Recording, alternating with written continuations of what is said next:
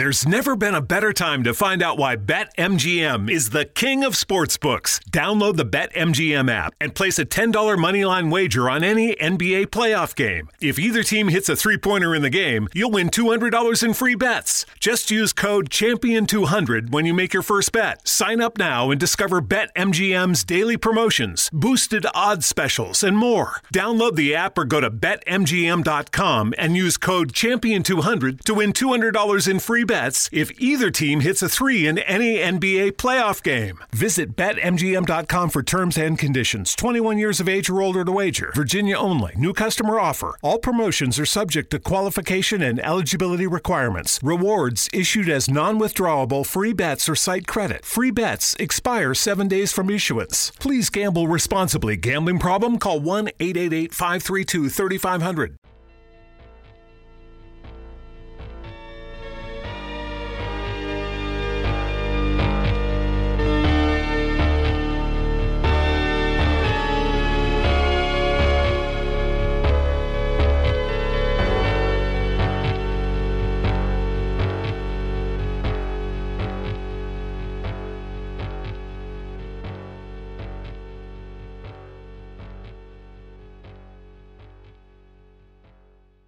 El 15 de marzo de 2014, las estudiantes holandesas Chris Kremers, de 21 años, y Lisanne Frohn, de 22 años, abordaron un avión desde Ámsterdam a Costa Rica, con destino a Panamá. Lisanne nació el 24 de septiembre de 1991 y sus conocidos la describen como una joven reflexiva, inteligente y un poco tímida. Era atlética y recién se había graduado de sus estudios universitarios en psicología aplicada. Chris Kremers era la hija del medio de su familia, con un hermano mayor y un hermano menor.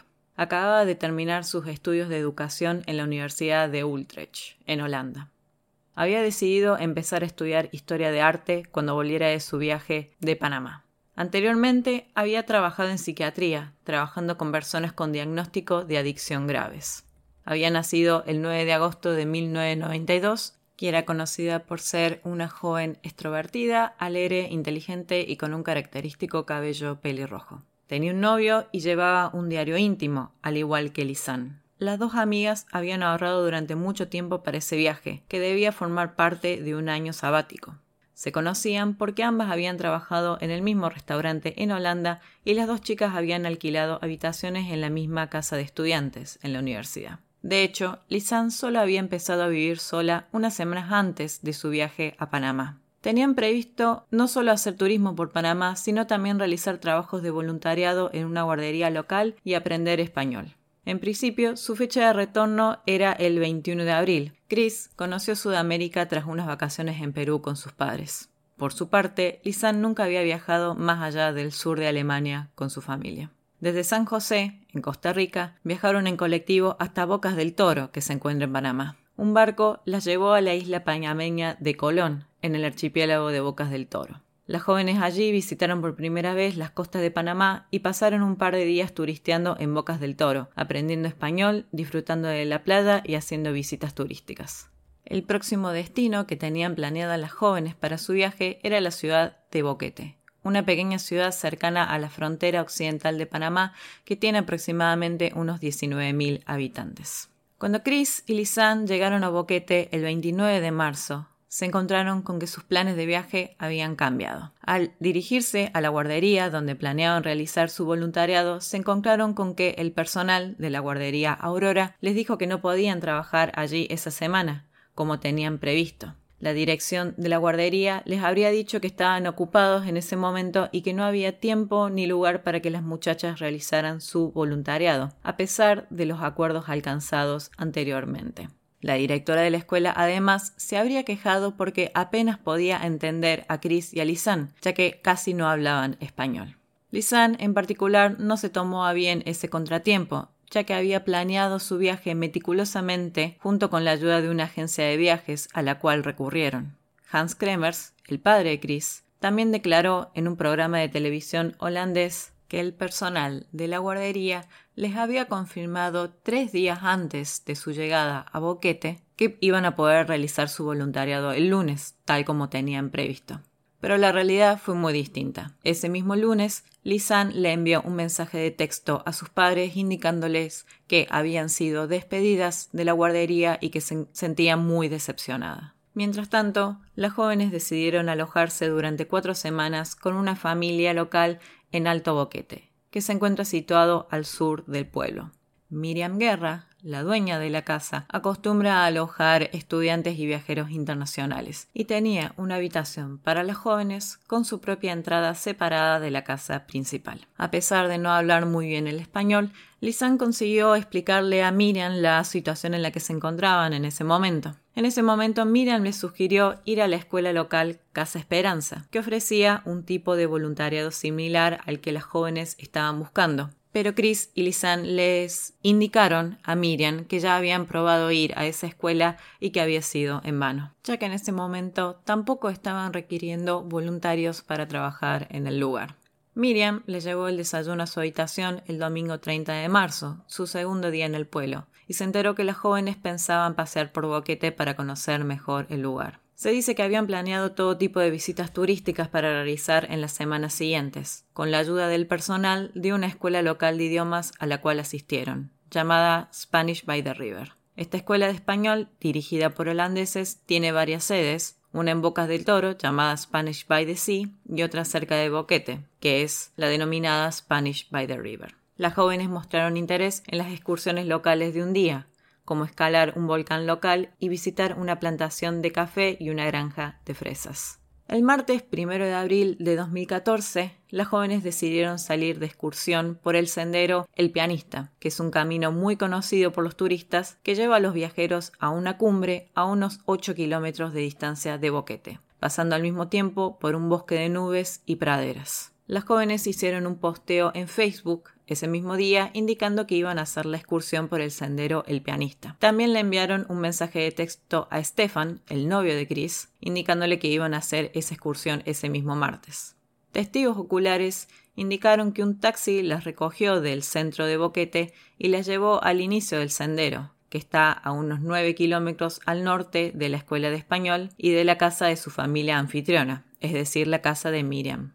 El taxista que las llevó declaró que las dejó por la tarde, a las 13.40 pm aproximadamente, y dos miembros del personal de la escuela confirmaron que habían visto a las chicas salir de la casa poco después de la una de la tarde. La última vez que Chris tuvo contacto con Stefan fue a las 2 de la tarde aproximadamente, por teléfono. Lisan y Chris llevaban ropa ligera en ese día, pantalones cortos, camisetas sin mangas, una sola mochila con algo de dinero, sus teléfonos celulares, una cámara digital, una botella de agua y algo de comida. Los residentes del inicio del sendero declararon posteriormente a un periodista holandés que habían advertido a las chicas que no subieran solas, de la misma manera que uno de los miembros del personal de la escuela les sugirieron que no fueran solas por el sendero, sin la ayuda o colaboración de un guía local. Sin embargo, Chris y Lisanne hicieron caso omiso a estas precauciones y se dijo que habían llevado a un perro local llamado Azul, que pertenecía presuntamente a los dueños de un restaurante que se encuentra al comienzo del sendero. Aunque con posterioridad se ha cuestionado la veracidad de este hecho, es decir, que se llevaron al perro azul junto con ellas, ya que no hay evidencia que indique que realmente el animal las acompañó pero esto va a ser solamente una de las inconsistencias en la historia del día de hoy.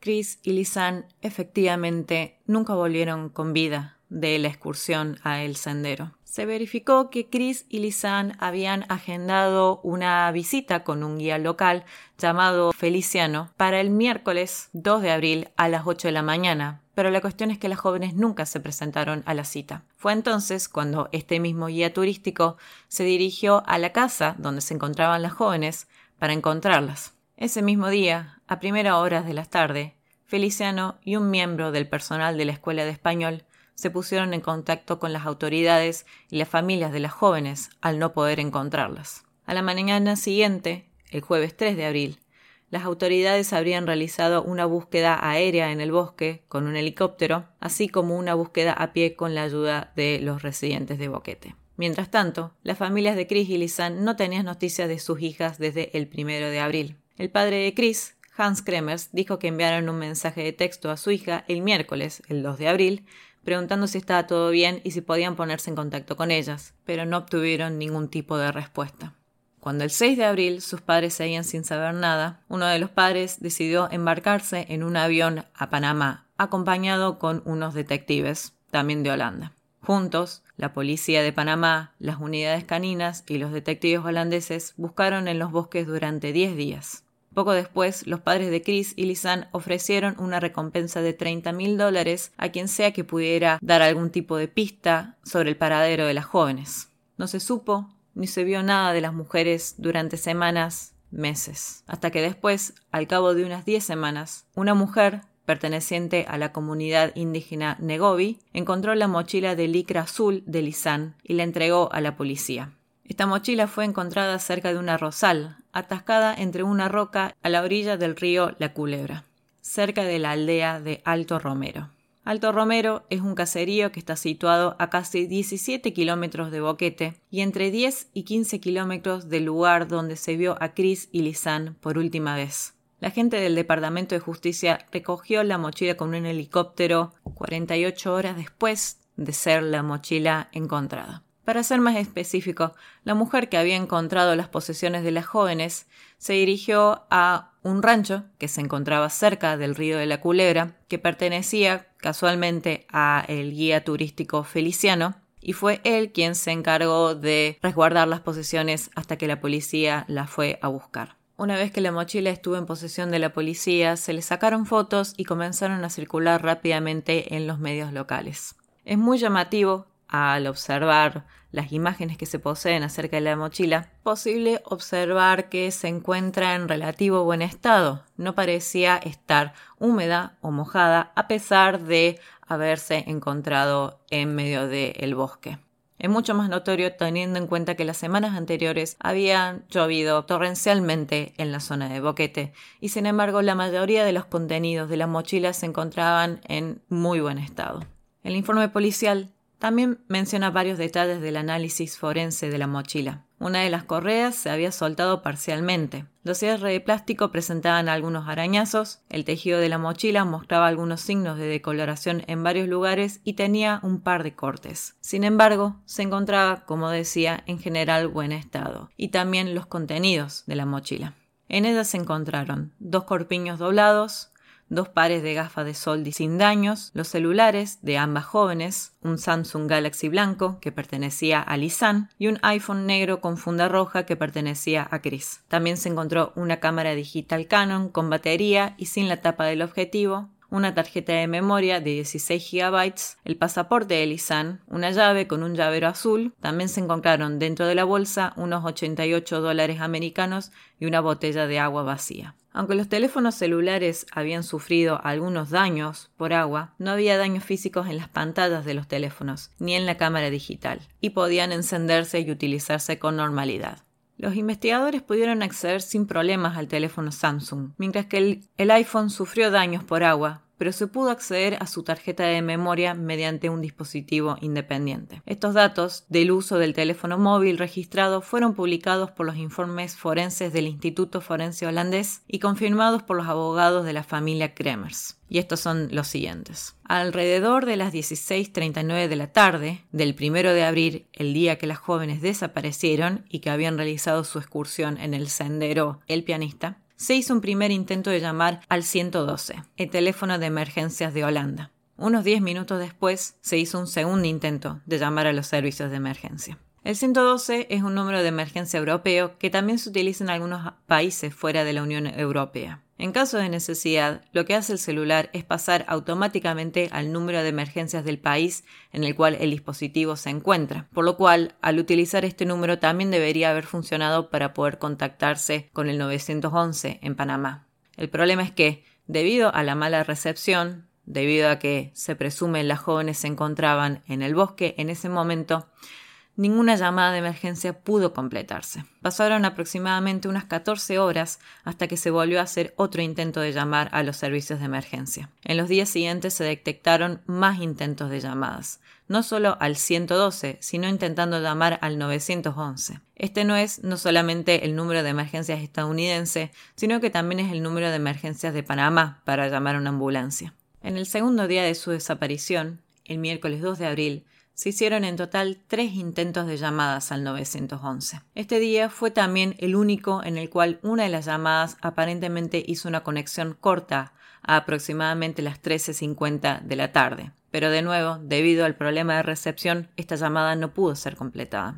El quinto día de la desaparición de las jóvenes, el iPhone de Lisan se encendió y se apagó a las 10.50 de la mañana. Esta fue la última vez que se introdujo correctamente el PIN del celular, es decir, el código para desbloquear el celular y acceder a él. A partir de entonces, según lo que detectaron las pericias forenses, o bien se introdujo un PIN erróneo en ese celular o no se introdujo ningún tipo de código de PIN. Quien quiera que haya introducido estos códigos no había podido activar el teléfono, pero en teoría un celular puede seguir realizando llamadas de emergencia en ese momento, aún sin ser desbloqueado. Los resultados de las diferentes pericias realizadas a los teléfonos concluyeron que se hicieron por lo menos siete intentos de llamadas entre los dos celulares, y el 11 de abril fue la última vez que hubo actividad en cualquiera de los dos teléfonos. Según el Instituto Forense holandés, por lo menos cuatro veces se intentó desbloquear el celular de Chris Kremers utilizando un PIN incorrecto. El hecho que se haya intentado desbloquear el celular de una de los jóvenes ha sido solamente uno de los muchos aspectos que han dado lugar a distintos tipos de especulaciones, en este caso de desaparición. Si los celulares estaban en manos de Chris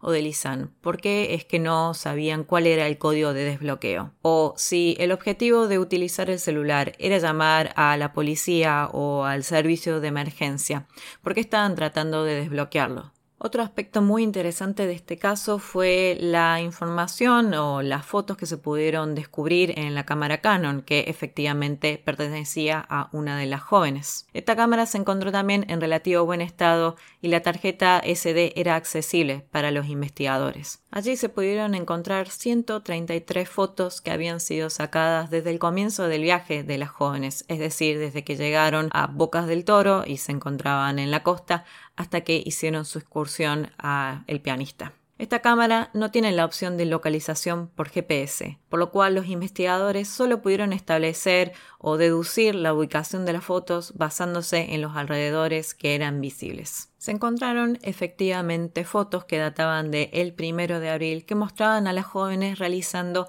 el camino del sendero El Pianista y que luego indicaron que continuaron su trayecto una vez que llegaron al mirador que se encuentra al tope del sendero. Lo que se puede percibir en principio en estas imágenes es que las jóvenes realizaron su trayecto en un día soleado, sin nubes, con aparente normalidad. A pesar de que no tienen marcación de GPS, lo que sí se puede ver en las imágenes es que figura el tiempo en el cual realizaron la caminata. Una de las fotos indica que llegaron a la cima del mirador a las 12.42 pm. Ahora bien, este es un dato interesante. Esta hora debió ser recalculada por los investigadores que tuvieron acceso a la cámara, porque las chicas aparentemente nunca ajustaron la hora o el año correcto en el dispositivo, estando la cámara configurada para el 2013 en lugar del 2014. Ni la cámara digital Canon ni el iPhone de Chris, de hecho, estaban ajustados a la hora local correcta. Una de las fotos más conocidas que se encuentra de las dos jóvenes y que de hecho se pueden encontrar la gran mayoría de las fotografías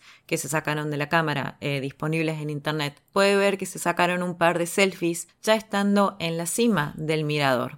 Según los cálculos de los investigadores, las jóvenes deben haber llegado al final del sendero aproximadamente el mediodía, lo cual contrasta llamativamente con los testigos oculares que dijeron haberlas vistas salir de Boquete a eso de las 13 de la tarde.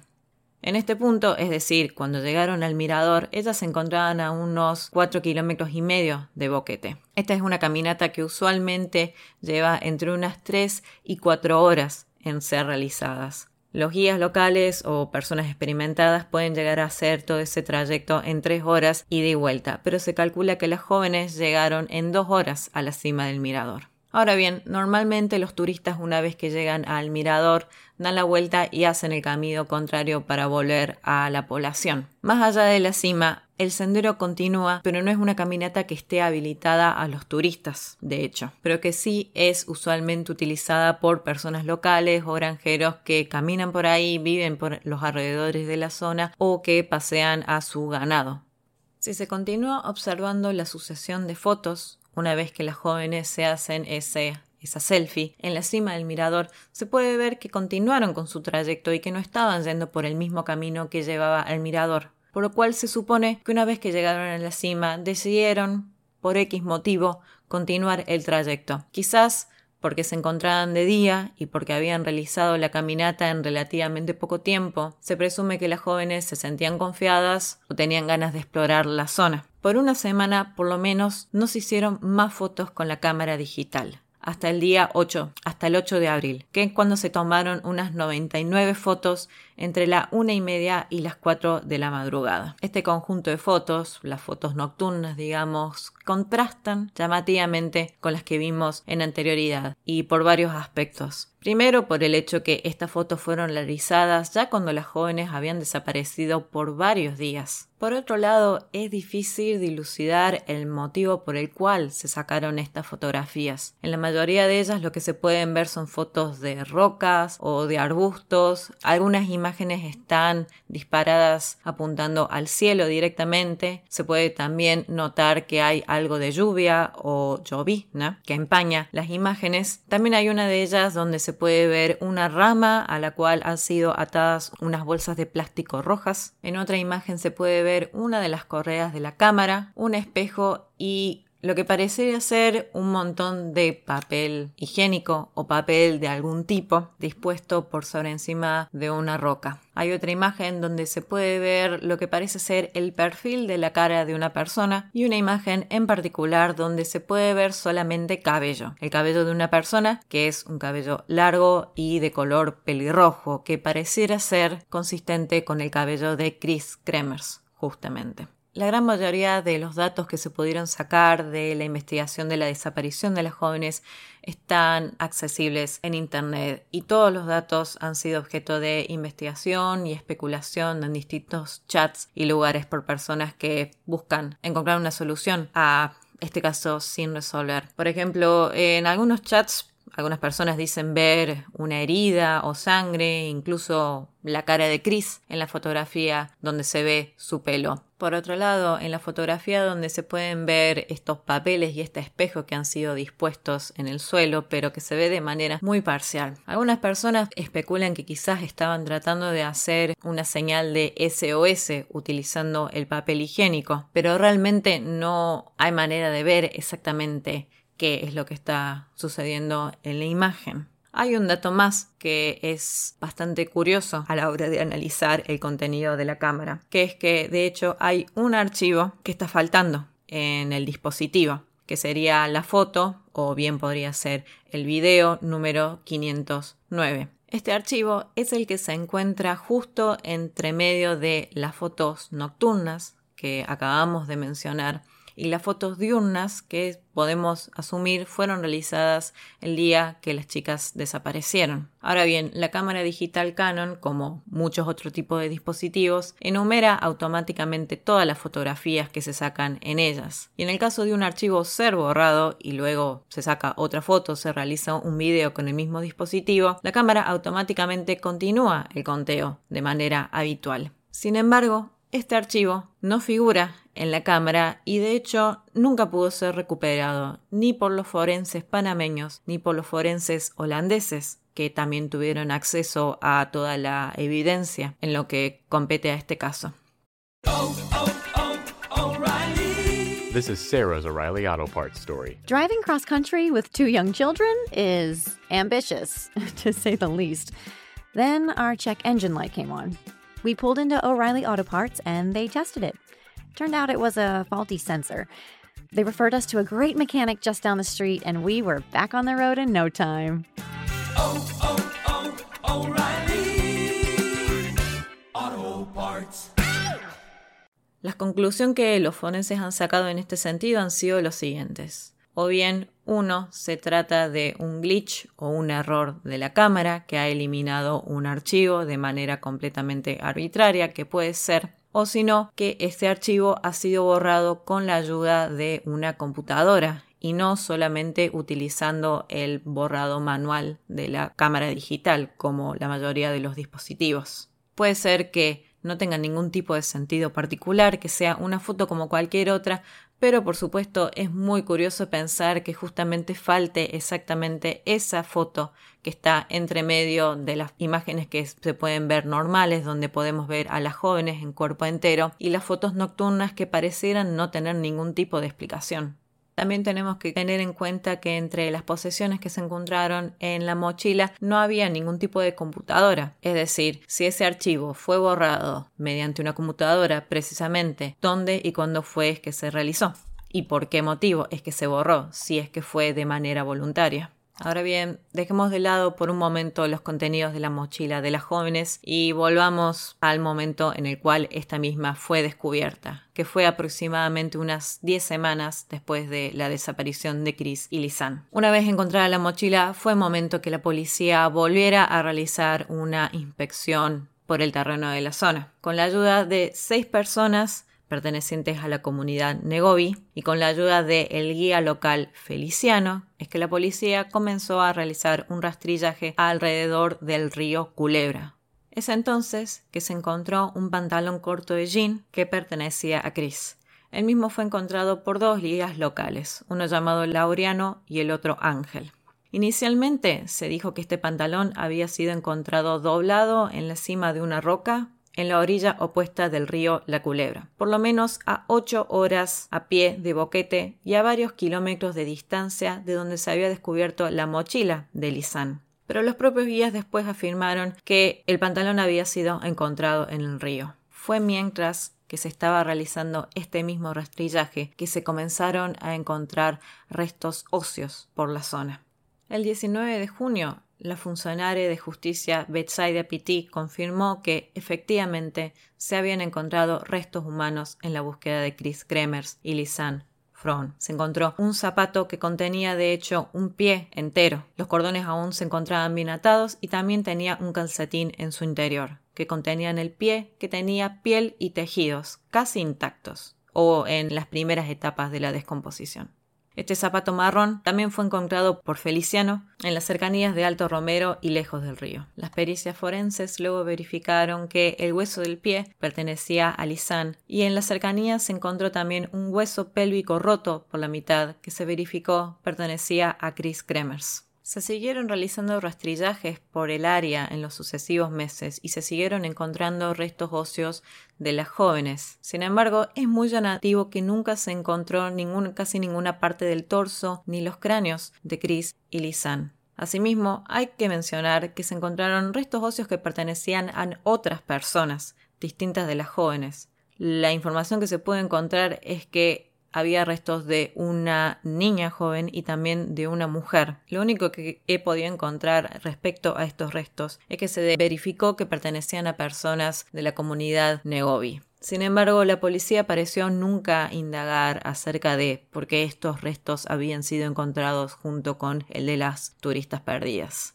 Pareciera ser que en Alto Romero es una comunidad que es integrada casi exclusivamente por las personas de esta comunidad indígena y que es algo aceptado, entre comillas, o que es común para ellos asumir que si una persona desaparece es que se ha perdido en la jungla y ha muerto a merced de la naturaleza, digamos. Por otro lado, las pericias forenses que se realizaron sobre los restos óseos de Chris y Lisanne también son bastante llamativas. Como había dicho antes, es curioso descubrir que el pie que se descubrió de Lisanne tenía todavía carne y piel e incluso tenía gusanos, lo cual indica que estaba en las primeras etapas de la descomposición, pese a haber sido descubierto varios meses después de la desaparición de la joven. Mientras tanto, los huesos de Lisanne, particularmente el fémur, la tibia y una costilla que fue encontrada en agosto de 2014, se encontraban completamente desprovistos de tejidos y aparentaban haber sido blanqueados por la acción del sol o de algún químico. Un patólogo forense comprobó más tarde que la médula ósea del fémur y la tibia de Lisanne estaban secos y no descompuestos lo cual indicaría que no habrían sido expuestos a la lluvia o al agua y da a pensar o indicaría que se habrían encontrado en un lugar seco conservados. Los lugares donde se encontró el pie de Lisanne y la pelvis de Chris indica que se encontraba varios kilómetros río arriba del mirador. Para ser más precisa, cerca de una zona donde se encuentran unos, los que son llamados puentes de monos, que los locales suelen utilizar y algunos turistas, que es un puente que consiste básicamente en tres sogas por el cual se puede cruzar el río. Los patólogos forenses no pudieron determinar la, causa de la muerte de las jóvenes. No se descubrieron suficientes huesos y los que se encontraron no daban datos suficientes para revelar el motivo de su deceso. El pie de Lisanne resultó estar roto en tres lugares. Según los informes forenses, presentaba múltiples fracturas de los metatarsianos, que serían los huesos largos que conectan el tobillo con los dedos. Y estas heridas serían consistentes con una caída desde gran altura, pero al mismo tiempo no se limitan exclusivamente a una caída, que es lo que indicó el forense holandés Frank van de Gut, quien por supuesto, también actuó en esta causa. Hay que aclarar que una vez que la policía panameña procesó la evidencia en este caso, todos los restos, tanto los ocios como las cámaras y los celulares y la mochila, fueron enviados a Holanda, donde fue tratado por el Instituto Forense holandés. Un informe de autopsia del 19 de septiembre de 2014 indica sobre los huesos de las pelvis y las costillas de Chris. Cito: Es importante destacar que los restos estaban secos, sin tejido ni grasa. Los huesos de Chris tenían todos una decoloración blanca, lo que indica que o bien estuvieron expuestos al sol durante mucho tiempo, o bien el lugar del enterramiento correspondía a una zona de elementos químicos muy básicos, afectando a los fosfatos y carbonatos de calcio de cada uno de los componentes óseos, provocando la coloración blanquecina. El informe forense elaborado por los médicos y antropólogos del Instituto de Medicina Legal y Ciencias Forenses de Chiriquí, en Panamá, registra rastros de fósforo, sin haber determinado si la sustancia estaba en el ambiente o provenía de la acción humana. En ese momento, tanto la policía panameña como los investigadores holandeses tomaron muestras del suelo del lugar donde presuntamente habrían sido encontrados los restos de las jóvenes, mostrando que no había fósforo presente en el suelo de manera natural. Hay un dato que hay que tener en cuenta y es que el fósforo también es un componente que es utilizado por los agricultores en la zona. Sin embargo, la conclusión oficial a la cual llegaron los investigadores panameños sugiere que el fosfato que se encontraba en los huesos de Chris procedía tal vez de los ácidos estomacales de grandes animales que podrían haber tragado los huesos de las jóvenes y luego haberlos expulsado de nuevo, lo cual, lo cual es insinuar básicamente que algún animal grande del tipo de un jaguar, un puma puede haberse encontrado una costilla de una mujer casi adulta tragarla de manera completa y luego expulsarla sin dejar ningún otro tipo de rastro de la presencia del animal. En junio de 2014, que es cuando se encontró la mochila de las jóvenes, bueno, la mochila de Lisan para ser más precisa, la postura oficial de la policía panameña era investigar el caso como un secuestro o una abducción. Sin embargo, al pasar los meses, la respuesta oficial de la policía panameña concluyó que la desaparición y las muertes de las jóvenes habría sido un accidente. La conclusión, que es más bien una hipótesis porque una muerte accidental no se ajusta con todos los datos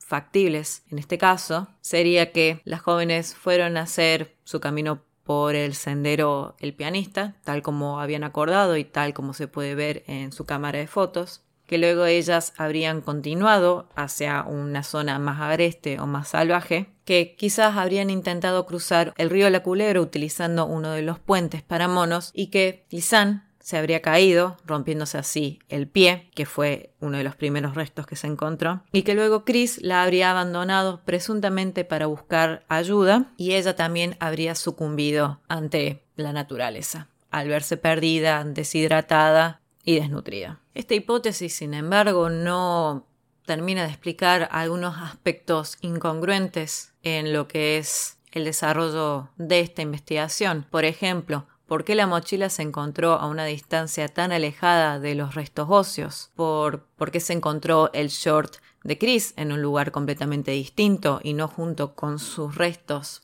o por ejemplo, por qué la mochila se encontraba en relativo buen estado, siendo que lo que la policía panameña explicó es que la mochila se encontraba lejos de los restos, ya que habría sido arrastrada por el río La Culebra. Sin embargo, como dijimos antes, tanto La cámara Samsung, eh, tanto el celular Samsung como la cámara digital se encontraban en relativo buen estado y no parecían haber estado sumergidas en el agua. También es de notar que en la mochila se habían encontrado dos corpiños y los dos pares de anteojos de las jóvenes. En cuanto a lo que es las fotos que se sacaron en el día, el primero de abril, el día de su desaparición, se puede verificar que las lentes de sol que las jóvenes estaban utilizando son los mismos que estaban en la mochila y que también uno de los corpiños parecería ser el que estaba utilizando Lisan en ese mismo momento, es decir, ¿por qué es que habrían decidido dejar sus posesiones de esa forma? Sin mencionar el hecho de que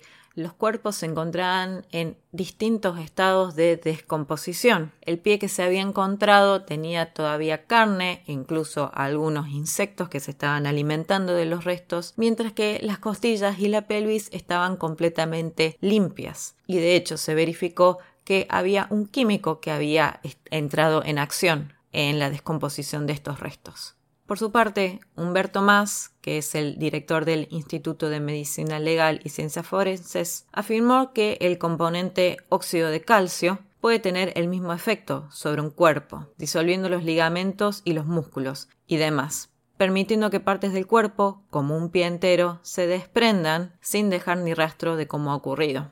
Esto es un proceso que puede lograrse en cuestión de días y podría explicar por qué el pie de Lisanne se encontró completamente separada del resto del cuerpo y no se encontraron ningún tipo de marcas o cortes que indicaran por qué había sido encontrada de esa manera, digamos. Por otra parte, el óxido de calcio, que también es conocido como cal, justamente, es un componente que es muy utilizado en Panamá por los agricultores por ejemplo, para enterrar animales muertos o para equilibrar los niveles de acidez del suelo, lo que permite que las plantas de las raíces absorban el fósforo del sedimento con mayor eficacia. Hay que notar entonces que en la zona de Alto Romero, si bien no hay ningún tipo de ciudad, sí hay pequeñas fincas o ranchos donde hay agricultores, tanto de la comunidad Negovi como de otras comunidades, y es así que se podría explicar de dónde es que se pudo sacar ese componente. En un artículo publicado el 20 de octubre de 2014, la periodista panameña Adelita Coriat habló con forenses y especialistas en el caso. Uno de ellos es el criminólogo Calderón, quien le dijo a la periodista que las pruebas forenses a los restos de Chris y Lisanne debieron ser manejadas con extremo cuidado. Calderón criticó duramente la actuación de la fiscal Betsaida Pitti y dijo Cito. Esto ha sido la costumbre de Pitti, desde el momento en que aparecen los restos en las orillas del río Culebra. Ni siquiera ha llamado a criminalistas ni ha seguido los principios básicos de la cadena de custodia. Esta es una razón válida para descalificar al fiscal, concluyó el criminólogo. Calderón se preguntó cómo es que esta persona está a cargo de las investigaciones en el Ministerio Público. Y continúa, cito, todas las pruebas que podían dar información sobre la causa de la muerte de las jóvenes fueron ignoradas, en clara violación del protocolo de investigación. No sabemos si fue por ignorancia o por designio, pero se echaron a perder todas las oportunidades para llegar a la verdad. Es muy llamativo pensar que, pese a que en junio de 2014, cuando se encontró la mochila de Elisan, esta causa fue caratulada en principio como un caso de un secuestro o de una abducción, no se encuentran ningún tipo de datos de algún tipo de investigación que haya realizado la policía hacia alguna persona en particular. En este sentido, fue señalado en varias ocasiones quizás la posibilidad de que el guía Feliciano podría haber estado involucrado en la desaparición o la muerte de las jóvenes. En este sentido, algunos de los aspectos que podrían llegar a dar a pensar que quizás estuvo involucrado son los siguientes. Por, un por una parte, que la mochila de Lisanne fue encontrada a un par de metros de la finca de Feliciano. Recordemos que es una finca donde él también tenía animales y donde podría haber tenido el fósforo o la cal que podría haber sido utilizada para deshacerse de los cuerpos. También hay que tener en cuenta que él tuvo en su posesión la mochila de Lisanne durante dos días hasta que la policía la fue a buscar. También figura en algunas fuentes, pero esto es un dato que no ha sido confirmado al 100%, que Feliciano el día, el día siguiente a la desaparición de Chris y Lisanne fue a buscar a las jóvenes a la casa de Miriam, que es donde se estaban alojando, y el hombre presuntamente habría ingresado a la habitación donde se encontraban las posesiones de las jóvenes, por lo cual se podría considerar de alguna forma que podría haber contaminado cualquier tipo de prueba que se encontraba en la habitación. Sin embargo, esto todo es objeto de especulación, dado que la policía panameña nunca realizó ningún tipo de investigación o indagación sobre alguna persona en particular en este caso. Asimismo, la reputación de Feliciano como guía local tiene opiniones dispares. Hay comentarios de algunos turistas o incluso algunos locales que sentían que era un poco inapropiado con las personas con las cuales trabajaba e indican que tenía una predilección por buscar clientas que fueran jóvenes, europeas y mujeres que estaban viajando solas. También se dice que solía bañarse en los ríos o en las termas con sus clientes justamente y que esto era mal visto dentro de la comunidad de Boquete e incluso que algunos hoteles y hosteles prefieren no contar con su servicio como guía local. De la misma forma, también hay muchas opiniones o críticas positivas acerca del el trabajo de Feliciano como un guía o incluso el rol que ocupó en el caso de la desaparición y la muerte de Chris y Lisanne Fron. Pero al fin y al cabo consideramos que para llegar a la resolución de un crimen y llegar a los responsables o los culpables de tal, si es que un crimen se cometió, precisamente la base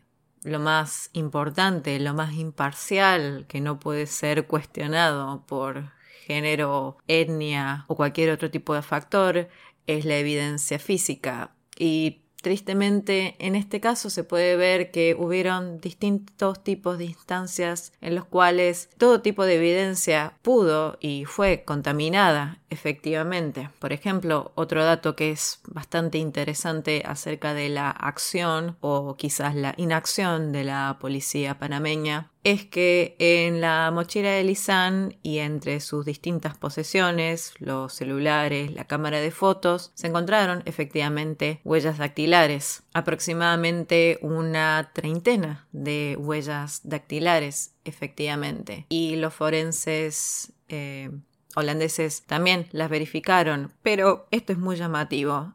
A pesar que la policía de Panamá sacó muestras de las huellas dactilares, estas no fueron contrastadas con ninguna persona, con absolutamente nadie. Ni siquiera habían sido contrastadas con las huellas dactilares de los voluntarios que se ofrecieron a participar de los rastrillajes o de los mismos policías que formaban parte de la fuerza y esta es una pieza de evidencia bastante esencial que nunca fue utilizada de ninguna forma. Da lugar a pensar si la inacción de la policía fue algo intencional o si fue pura negligencia, lo cual ya es bastante malo.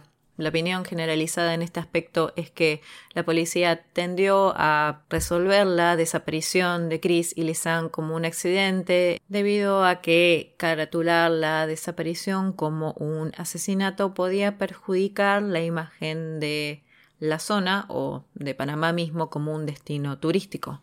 Por su parte, el equipo forense de Holanda también llegó a una conclusión que probablemente la muerte de los jóvenes se debió a un accidente, a pesar de las distintas inconsistencias que se encontraron en el caso. Pero no olvidemos que a pesar de que el Instituto Forense pueda haber actuado con la mejor intención y la mejor tecnología y especialistas, el caso es que, de nuevo, la evidencia física ya había o habría sido contaminada en alguna medida entonces las posibilidades de ellos de encontrar nueva información que resuelva el caso también se ven limitadas por esa misma circunstancia. De más está decir que ni la familia de Elisa ni la familia de Chris se vieron satisfechos con el accionar o los resultados a los cuales llegaron la policía panameña y hasta el día de hoy este es uno de los casos sin resolver más conocidos dentro de lo que es el true crime de hecho, resolvimos realizar este caso en esta ocasión a pedido de uno de nuestros oyentes.